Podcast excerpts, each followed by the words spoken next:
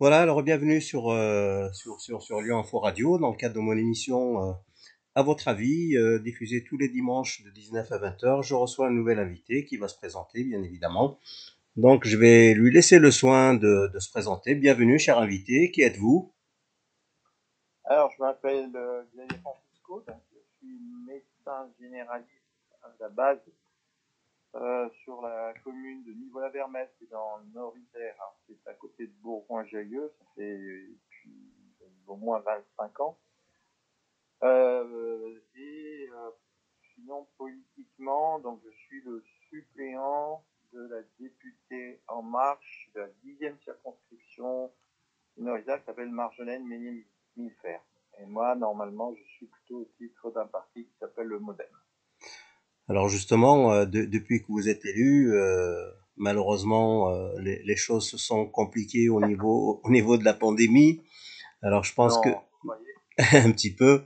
Donc, euh, donc tout, tout ce que euh, vous aviez éventuellement mis en place, toutes les réunions, tout, tout, tout, tout ce qui est, tout ce qui était rencontre, euh, malheureusement, c'est tombé à l'eau, c'est bien ça?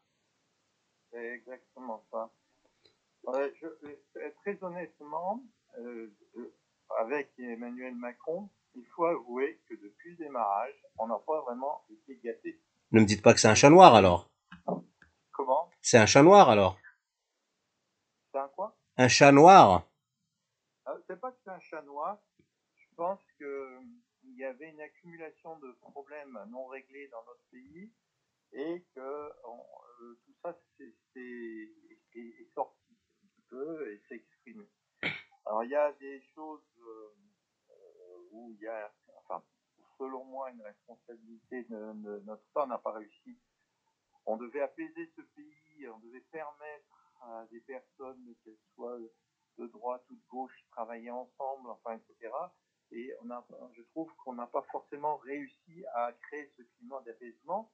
Mais c'est vrai aussi que euh, bah, on a été confronté à la crise des gilets jaunes, on a été confronté à la crise euh, contre la retraite, contre euh, les modifications, changements du régime de retraite. Et puis, bon, le pompon, ça a été évidemment ce fameux Covid qui a, énormément perturbé les choses.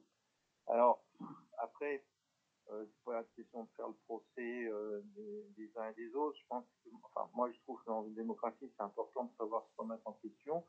C'est très important pour moi, surtout en politique, de savoir rester humble, de dire que, bah, il y a des choses qu'on a sans doute euh, pas bien faites, euh, mal expliquées. Les Français, moi, je me souviens très bien dès le départ avoir dit, mais il y a trop de réformes d'un seul coup, rapide, on n'y comprend rien. Et je pense que les Français ne comprenaient pas grand chose non plus, donc du coup, ça crée de l'anxiété, de l'angoisse. Et puis, euh, après, bon, bah, le Covid, euh, c'est sûr que cette pandémie a- a- pose euh, beaucoup, beaucoup, beaucoup de problèmes. Je suis désolé d'ailleurs avec cette pandémie, ce que je réfléchissais l'autre fois, c'est qu'on sait que la classe politique, d'une manière générale, n'est pas toujours bien vue. Euh, moi, euh, c'est impressionnant, alors que je suis pas un politique professionnel, hein, j'ai un, vrai métier, enfin, je veux dire, je ne vis pas de la politique du tout, mais j'ai reçu des critiques plus ou moins sympathiques, mais parce que faire de la politique, pour beaucoup, c'est de signer quelque chose pas très bien. C'est-à-dire des gens qui n'ont pas forcément de valeur, qui voient euh, plutôt leur intérêt personnel que l'intérêt collectif, euh, etc. Il y en a, mais tout le monde n'est pas comme ça. Et là, avec le Covid, j'étais vraiment désolé de la parole médicale. C'est-à-dire qu'on a vu de grands experts tous les soirs à la capables de dire blanc et de dire noir. Et il y a une, espèce de discrédit, je crains, de la parole euh, de médecin euh, sur la santé.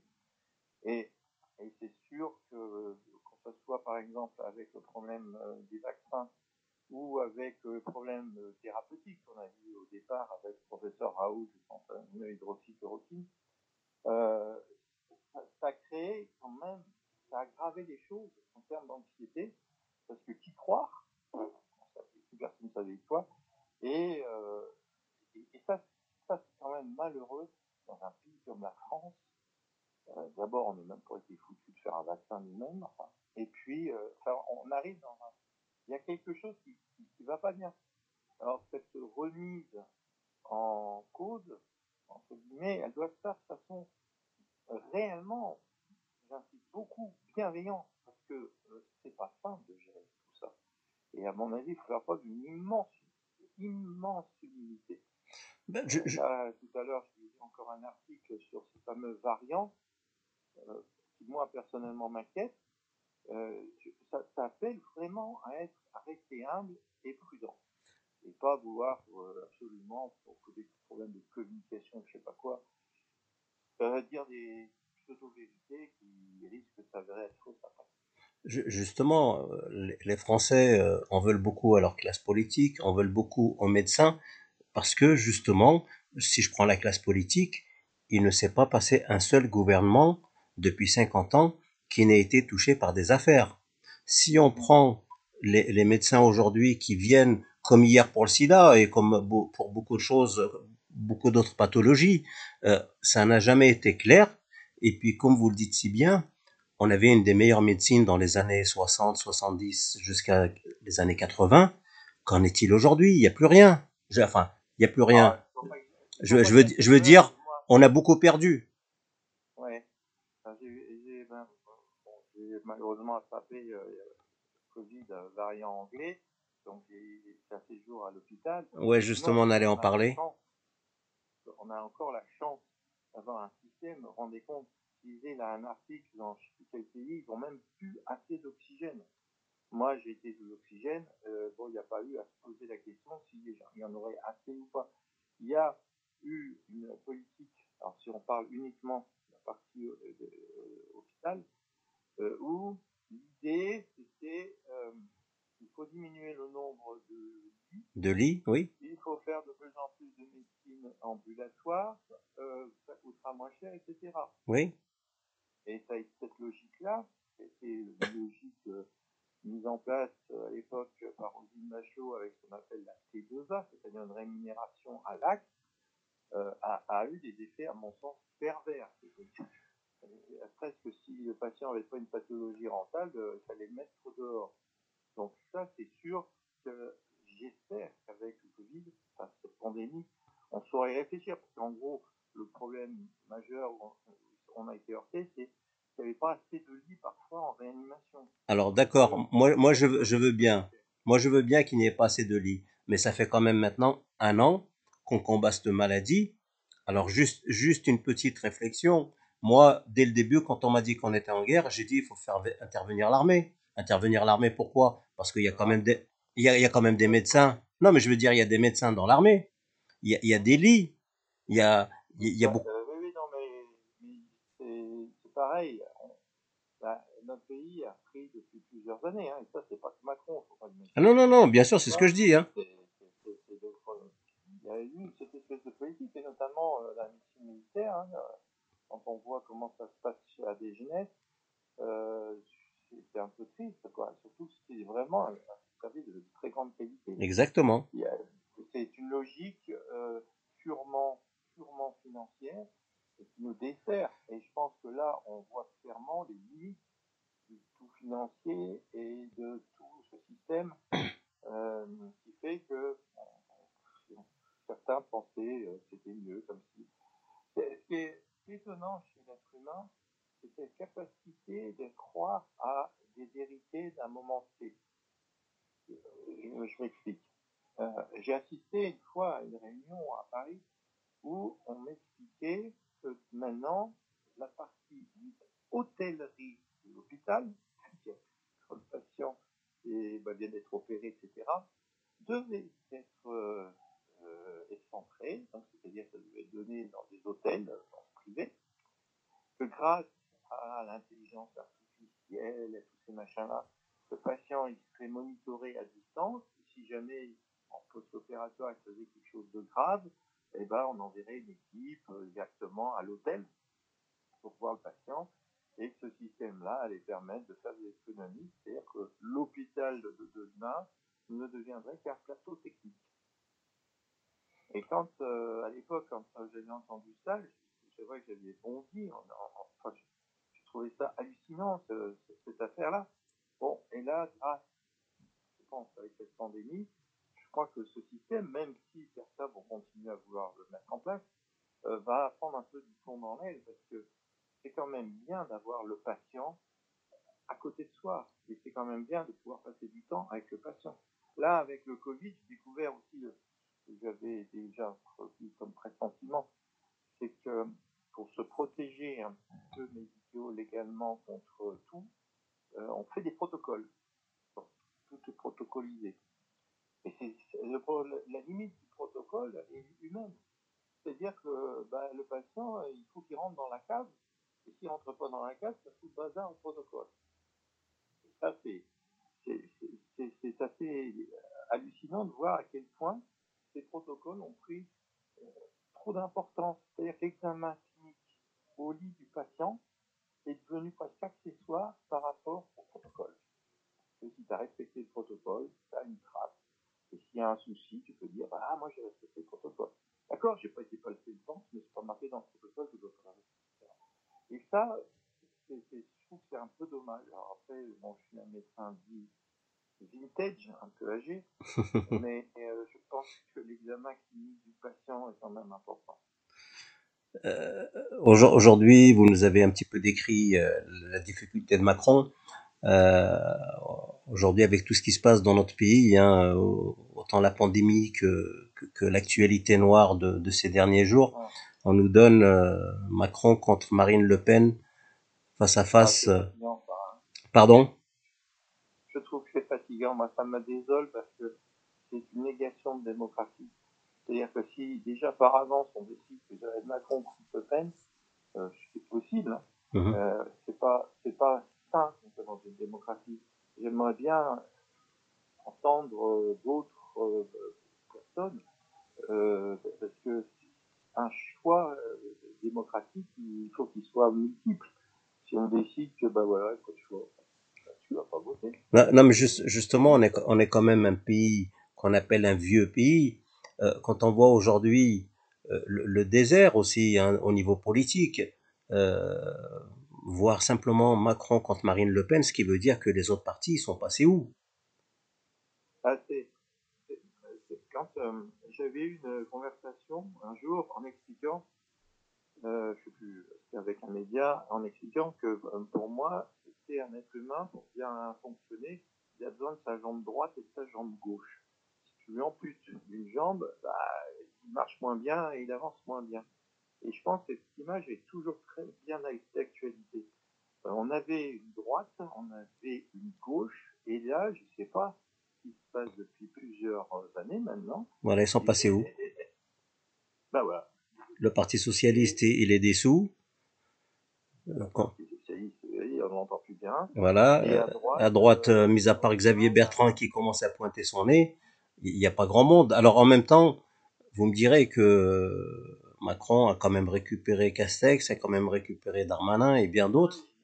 Il a, il a des gens de, de, droite avec lui, et effectivement, et, c'est vrai que ça, enfin, dans la logique de base, c'était l'objectif, c'était de pouvoir travailler en droite et gauche.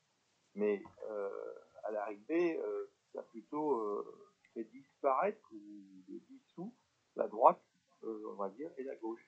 Et ça, c'est pas tout à fait ça. Enfin, moi, dans ma tête, c'est pas comme ça que je voyais les choses. Et eh oui. Parce que je pense que c'est important d'avoir des, des, avis opposés et différents, même si on n'est pas d'accord. Moi, je sais que même au sein du modem, hein, j'arrive à me fâcher, enfin bon, bref, euh, sur certains thèmes, et, et c'est la démocratie. Important de la démocratie, c'est important de pouvoir ne pas être d'accord sur tout, et puis même de pouvoir se dire après coup, je excessif, euh, je me suis trompé. Euh. c'est ça que je, trouve qui est dommage. Et là, actuellement, j'aimerais beaucoup que la droite se relève et que la gauche aussi, mais avec des choses euh, concrètes, réalistes. Voilà. Xavier, on va parler un petit peu, on va, on va parler un petit peu de vous, on va parler un petit peu de vous aussi. Alors, en tout cas, moi, je, je vous suis sur les réseaux sociaux. J'adore vos publications au jour le jour que je lis avec, avec délectation. Euh, vous m'avez beaucoup manqué ces, ces, derniers jours. Alors je, je, vais, je vais le dire aux auditeurs, hein, puisque vous étiez justement, vous l'avez même euh, dit vous-même, vous avez été touché par le Covid. Alors, euh, parlez-nous un petit peu de cette période lorsque vous vous retrouvez justement seul face à, même pas vous-même, puisque Bah, vous n'êtes presque plus là. c'est- vrai que c'est pendant un an, patients qui avaient le Covid classique, on va dire, et bon, avec des mesures euh, classiques de distanciation, enfin bref, euh, j'ai rien attrapé. Je suis pas tombé malade. Et puis, euh, il y a trois semaines à peu près, j'ai pris en charge un patient euh, qui venait de, perdre son épouse, qui était vraiment, bon, pas à zéro. Et comme il était quand même bien fatigué de ça, je m'étais dit, il faudrait quand même pas plus tout ça, il ait attrapé euh, Covid. Donc j'avais fait faire des examens, puis manque de peau, bah oui, il avait bien attrapé Covid, variant anglais. Et je pensais avoir été prudent, et visiblement, j'ai pas été assez prudent avec ce variant, puisque je l'ai attrapé.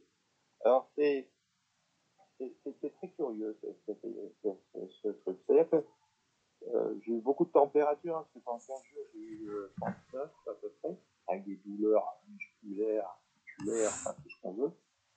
Mais euh, ma forme initiale était pas considérée comme grave. C'est-à-dire le scanner, le premier scanner que j'avais eu, devait avoir que 30% d'atteinte du poumon. Enfin, il y a des examens biologiques qui sont faits qui disaient que, bon, bah oui, le Covid, puisque j'ai fait le test, positif, etc. Mais euh, c'était pas si grave. Et en l'espace de 24-48 heures, ça s'est euh, dégradé. Et, et c'est assez étonnant parce qu'en fait, moi, je n'avais pas l'impression d'être pire. Enfin, vous voyez, d'être Mm. plus malade que ça. Puis en fait, c'est ma, mon épouse euh, qui m'a ramassé par terre euh, parce que j'avais fait, en fait, euh, en gros, c'est l'oxygène qui baisse. Donc j'étais descendu en dessous de 85%. Et du coup, j'avais fait une espèce de, de, de, de un malaise, etc., etc. Donc je me suis retrouvé euh, hospitalisé euh, un peu plus longtemps. Et puis, bon, les examens qui ont été refaits ont montré que ça s'était dégradé. Enfin, donc j'ai eu droit à l'oxygène et notamment, j'ai eu droit. Et alors là, il faut vraiment donner un hommage absolu à toutes ces personnes qui ont l'optiflow, ça s'appelle. C'est de l'oxygène à très haute concentration, donc euh, pour moi c'était à 30 litres par minute, parce que c'est infernal ce truc. Et honnêtement, euh, je, suis plein d'admiration pour ces personnes qui sont obligées de garder pendant plusieurs jours. Moi, j'ai eu que 8 heures, parce qu'au bout de 8 heures, j'en pouvais plus. Et on est revenu à un mode un peu plus traditionnel, et ma saturation n'était pas euh, catastrophique, donc j'ai pu tenir comme ça. Et puis, un des traitements qu'on m'a donné, qu'on m'a donné, c'est la cortisone à grosse dose. Ça m'a, ça m'a aidé. Mais c'est vrai que je suis admiratif de, de tout ce que ces patients subissent et euh, tolèrent. Et, c'est pour ça que même le personnel, hein, euh, enfin moi je suis, dans, du coup dans ce qu'on appelle l'immunité Covid, euh, ils sont ad- adorables, ils, ils sont, oui, ils sont bienveillants euh, avec toi. Bon, il y a, des fois, euh, quand alors, le problème quand un médecin tombe malade, c'est qu'il a toujours besoin de rester médecin quelque part. Voilà. Et du du coup, été légèrement, légèrement embêtant. J'avoue que j'ai peut-être pas respecté tout à fait toutes les consignes, parce a des consignes, je ne comprenais pas leur intérêt, et euh, je sais que je suis un peu comme ça, c'est quand euh, quelque chose euh, me, Vous on dérange. convaincu d'utilité de la consigne, euh, bah, je la fais pas, je la suis pas. Mais bon, je crois que j'étais sage dans l'ensemble. hein. Oui, dans l'ensemble, ça va. Je, je- je- justement, il me reste encore quelques questions et comme le, le temps défile, euh, moi j'aurais voulu savoir aujourd'hui, on, parle de ces fameux vaccins qui, qui, qui, qui font euh, que les gens n'ont pas vrai- vraiment confiance. Alors, vous, est-ce que vous avez été vacciné et est-ce que vous avez confiance dans tous les vaccins? Eh ben, lors de mon séjour, on m'a dit, euh, non, je, ne suis pas fait vacciner, j'avoue. Vous, vous avez la double peine alors, hein même la triple, Ah oui, oui. puisque Ah vous, vous êtes médecin, personnel ah, soignant. Ah ouais, non, mais j'ai, j'ai, j'ai- je me suis fait engueuler, hein, je peux vous dire. Ah bah ça, j'imagine. Au courant, au courant. Non, je m'étais pas fait vacciner. Alors le rigolo, enfin, l'anecdote, c'était le jour où je devais me faire vacciner, ils m'ont annulé euh, parce qu'ils n'avaient pas assez de personnes à vacciner. Et c'est hein, le fameux vendredi où je suis tombé malade. Donc, Voilà. j'ai eu du bol. Il faudra jouer au loto. Ah oui, oui. Mais euh, j'aurais pu le faire plus tôt, effectivement.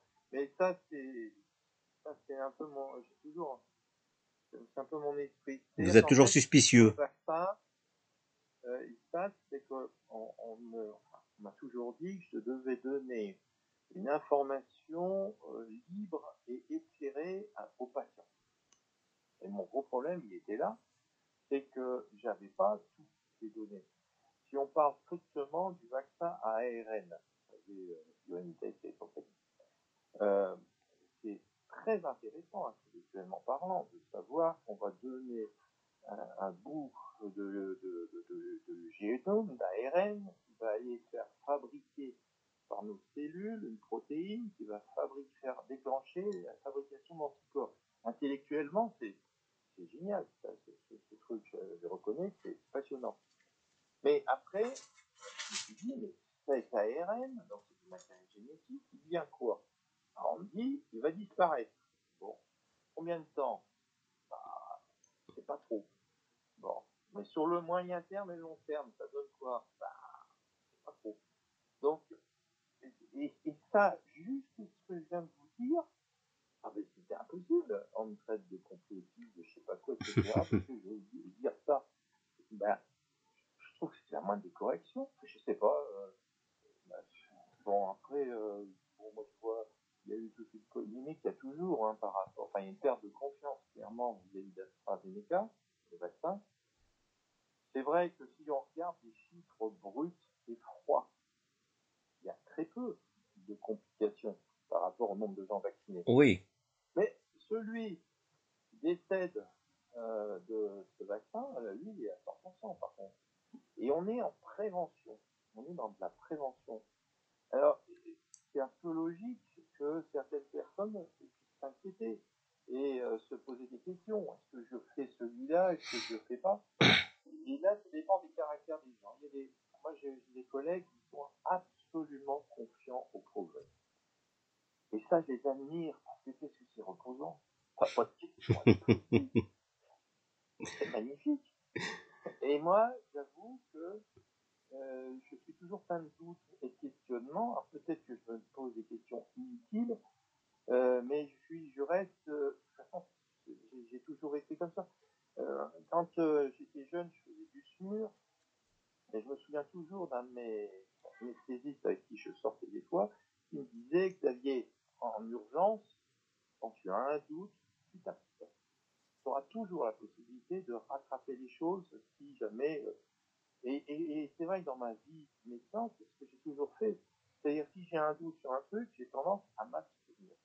Mais là, j'avoue que ce qui m'est arrivé, euh, je me dis que je me serais fait un petit euh, vaccin, peut-être que Hein ça m'aurait un peu arrangé la vie.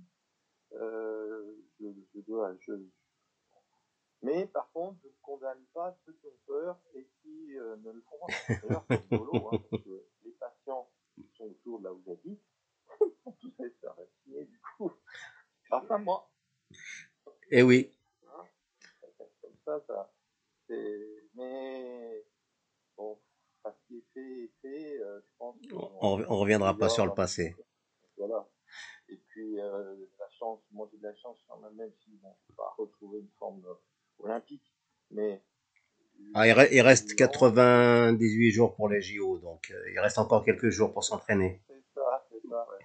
Ah bah, attendez, ça m'intéresse, c'est la première fois de ma vie qu'on me parle. Il faut que tu prennes des leçons de réadaptation. Ah, vous voyez? Ça, m'a fait marrer parce que j'en ai. C'est vrai que je suis pas un grand sportif, j'avoue. Euh, et euh, donc du coup, euh, maintenant, je me dis bon, il faut que tu arrives à, refaire. C'est vrai qu'il faut refaire un peu. Puis y a, quand on traverse ce, Covid, il y a une angoisse de mort indéniable. Le soir où j'allais plus mal, mon collègue, j'avais un peu appelé en, à l'aide je voulais avoir son avis. il était en train de prendre en charge une petite jeune qui avait 26 ans, je crois, qui, était, qui avait été obligée d'intuber, etc. Il y a quand même, tu te dis, oui, ça peut tourner vinaigre. Eh oui. Et, et, cette angoisse de mort est, un peu difficile parfois à gérer, et notamment, il y a la fameuse qu'ils appellent l'orage cytokinique, vous avez peut-être entendu parler. Non. Mais qu'est-ce qu'on m'a cassé les pieds avec cet orage cytokinique, et qu'il allait venir, et qu'il n'était pas encore là, et qu'il allait, c'était pour demain. Mais, quel est l'intérêt d'aller me stresser avec cet orage cytokinique euh, enfin, L'être humain est, est, bizarre de temps en temps. De temps en temps. Ça, ça vient faire là. Après, euh, bon. Je, je, vais être obligé de vous couper, Xavier, parce que vous parlez beaucoup. Non, je suis bavard. Vous êtes très bavard, comme vous le savez. Alors, c'est pas que votre compagnie me gêne, mais j'ai un, un, un, laps de temps à respecter. Et voilà, on est arrivé à la fin. En tout cas, ça m'a ça, fait très plaisir de, de, de vous recevoir. Et ben, on aura l'occasion. Non, c'est avec un immense plaisir. Et voilà, j'espère vous retrouver. Ben, je vais continuer à vous retrouver sur les réseaux sociaux. Merci beaucoup. Merci. Merci. À, très bientôt. Au revoir. Chers amis auditeurs, bonjour, euh, plutôt bonsoir. Euh, nous voici réunis de nouveau pour une nouvelle interview. Euh, alors, euh, je vais, je vais pas garder le suspense très longtemps, mais en tout cas, voilà, il y a une nouvelle personne qui va se présenter incessamment sous peu. Donc, bienvenue sur Lyon Info Radio dans l'émission À votre avis. Alors, cher invité, bonjour. Bonjour. Alors voilà, si vous voulez vous présenter dans un premier temps. Alors moi, j'ai une question que je pose à tous mes invités. Alors c'est comme vous le voulez. Ma première question que je pose donc à tous, c'est est-ce qu'on peut se tutoyer durant cette interview? Oui, il n'y a pas de problème. Mais si vous ne voulez pas, c'est pas un souci. non, non, il n'y a pas de problème. D'accord. Alors Valérie, c'est à vous. Présentez-vous en quelques mots. Alors, en quelques mots, eh bien, je suis euh, artiste peintre, euh, donc euh, j'habite à Saint-Cyr-au-Mont-d'Or et j'ai complètement changé de voie parce qu'à la base j'étais prof d'anglais et, et, suite à plusieurs rencontres, j'ai pu enfin vivre de ma passion qui est la peinture. Voilà. Donc, donc en fait, l'anglais mène à tout, quoi. Peut-être, comme le droit qui s'est dans la passion de la couleur, euh, voilà, c'est ça qui m'a. J'avais toujours voulu faire peindre en fait, mais, euh, euh les parents, et la pression, etc. Donc euh, j'étais partie dans des études d'anglais à la base, voilà. D'accord. Donc vous étiez prof d'anglais pour des jeunes collégiens, lycéens? Alors j'étais prof d'anglais pour, j'ai tout fait. J'ai fait primaire, collège, lycée, adulte et aussi dans des centres de formation pour les banquiers. D'accord. J'avais un, un, un, public assez large, mais j'étais, euh, j'ai eu le CAPES, donc j'étais dans la fonction publique. En fait. D'accord. Et vous avez donc enseigné pendant combien d'années? J'ai eu mon CAPES en 1994. Non, je dis vous avez enseigné. Euh, de, depuis quand vous enseignez? Ah. Alors j'ai enseigné de 94 à 2011 exactement.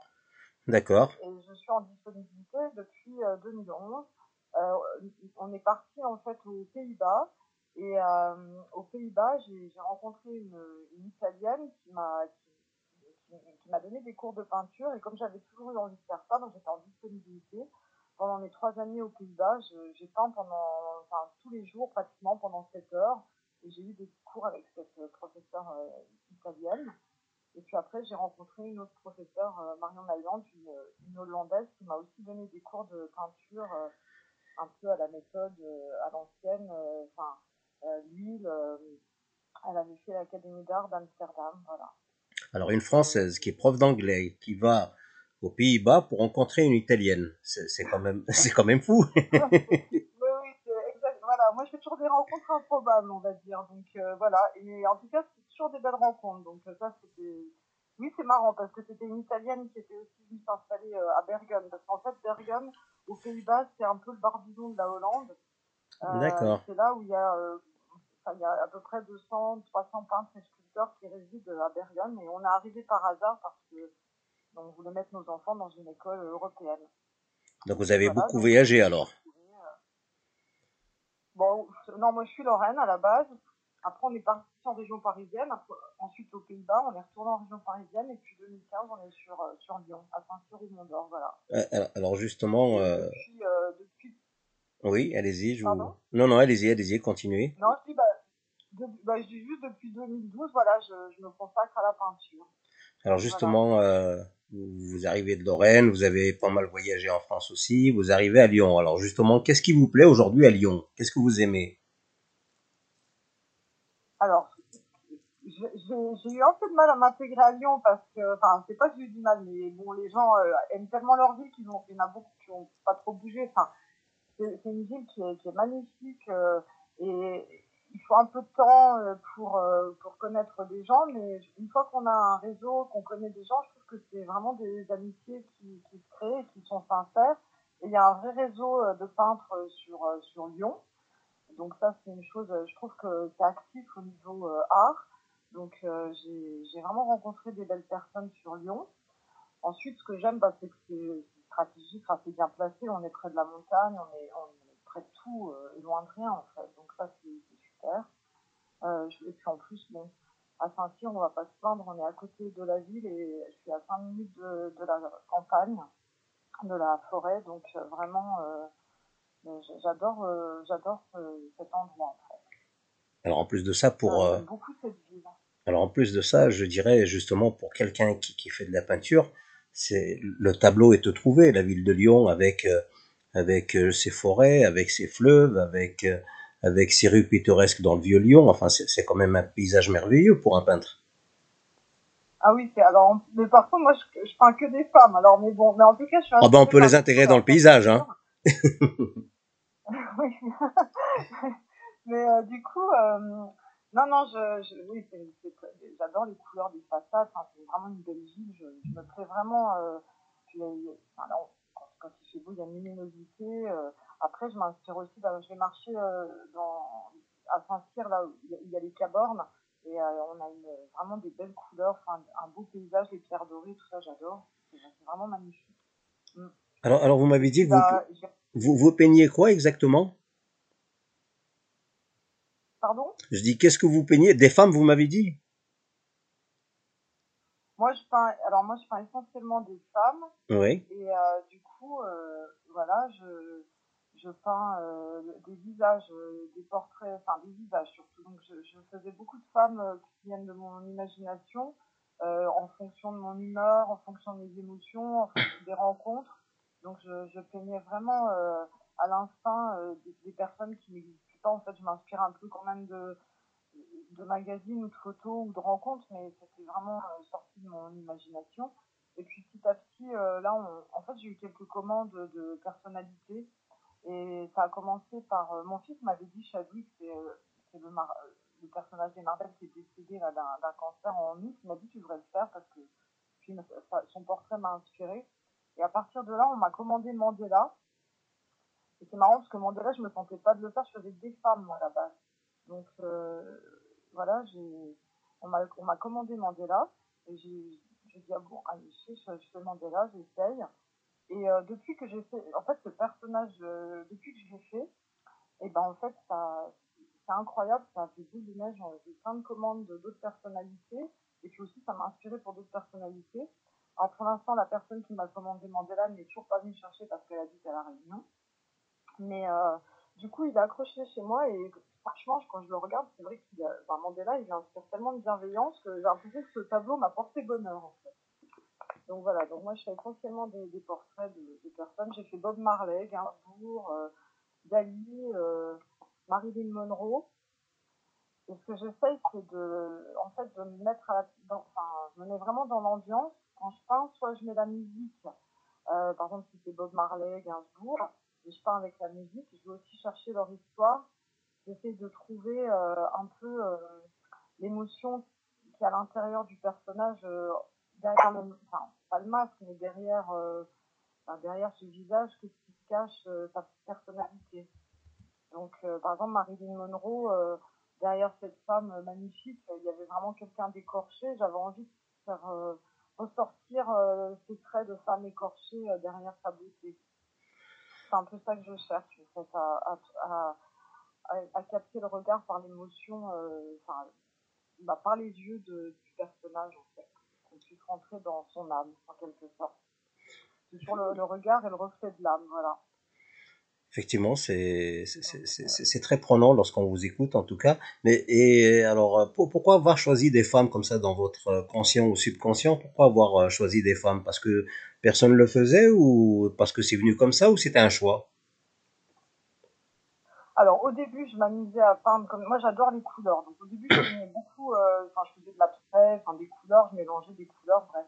Et puis quand je suis allée en Italie, en, Hollande cette professeure italienne, enfin cette peintre italienne, euh, faisait que des femmes pratiquement, et enfin des hommes aussi, mais beaucoup de femmes.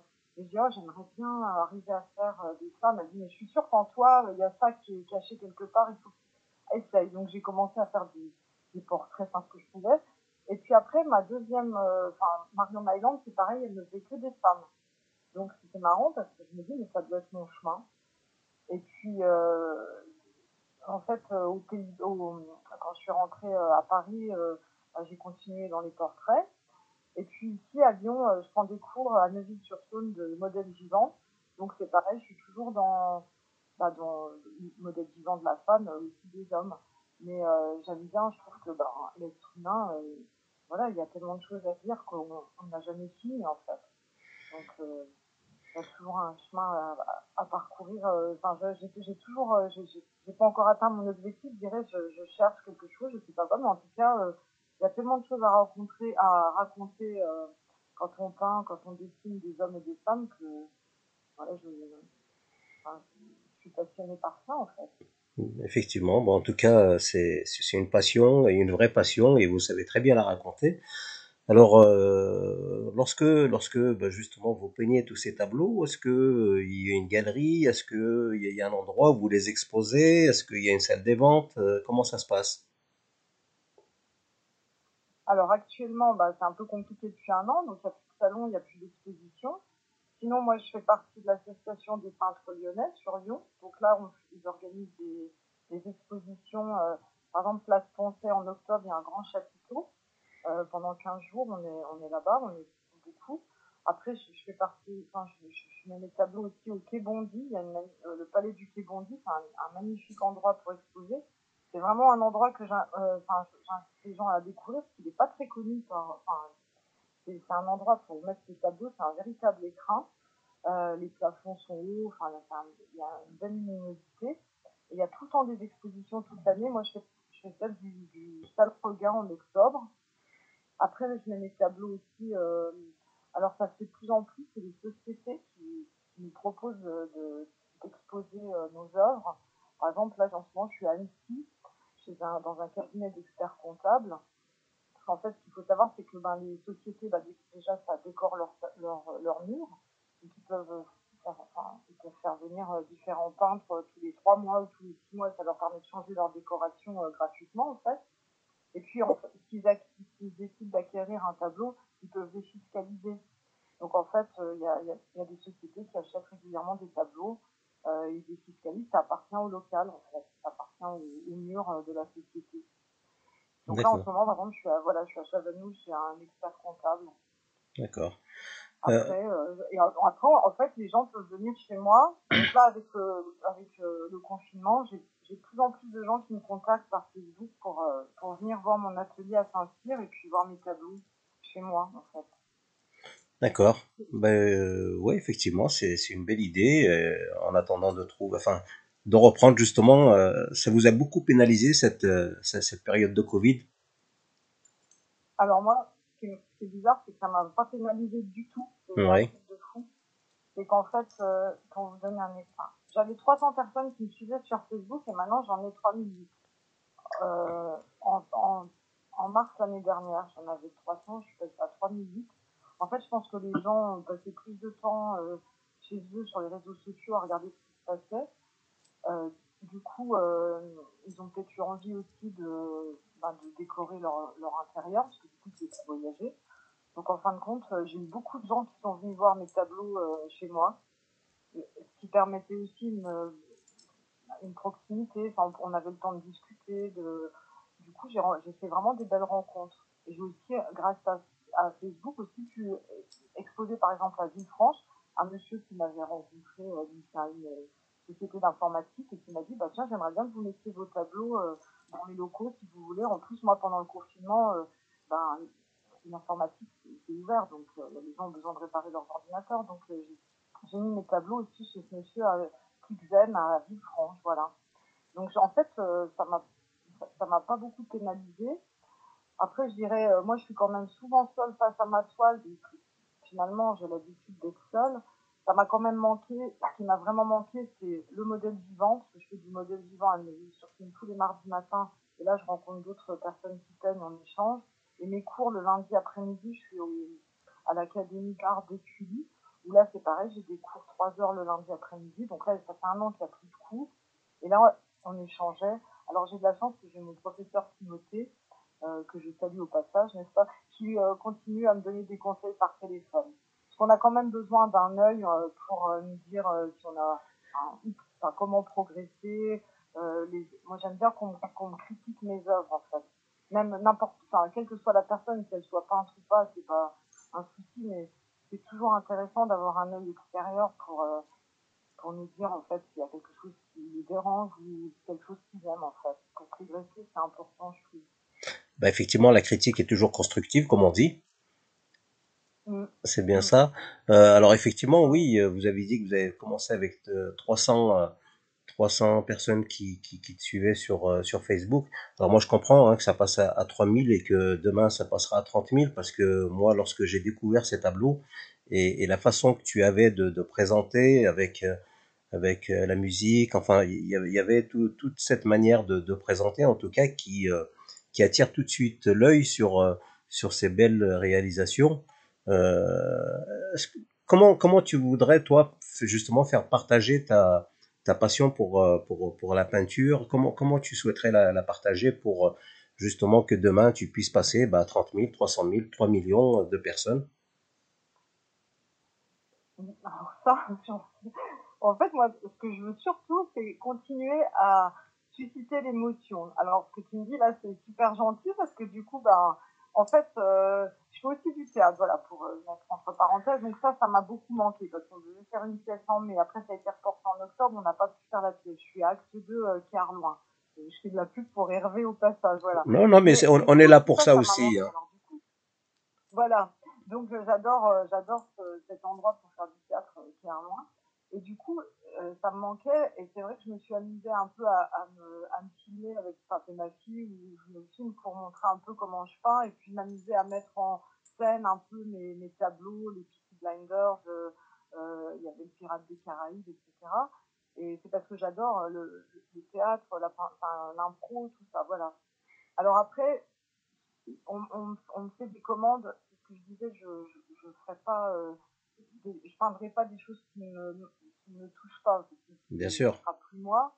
Et, et puis, bah, du coup, euh, bah, je, trouve que continuer comme ça, tout doucement, euh, voilà, je, je, je j'ai pas la prétention d'être, euh, voilà, je suis ce que je suis, mais petit à petit, je fais mon petit chemin et bon, il y a une phrase que j'aime bien, c'est, ce n'est pas la destination qui compte, c'est le chemin qu'on parcourt. Alors, je me dis, voilà, c'est ça, petit à petit, chaque année, voilà, je, progresse un petit peu à mon rythme et puis, et puis du coup, ben, je fais de belles rencontres et, et j'essaie toujours que, voilà, quand on me dit qu'un tableau a ému ou enfin, c'est beau des cadeaux, ça, pour un peintre.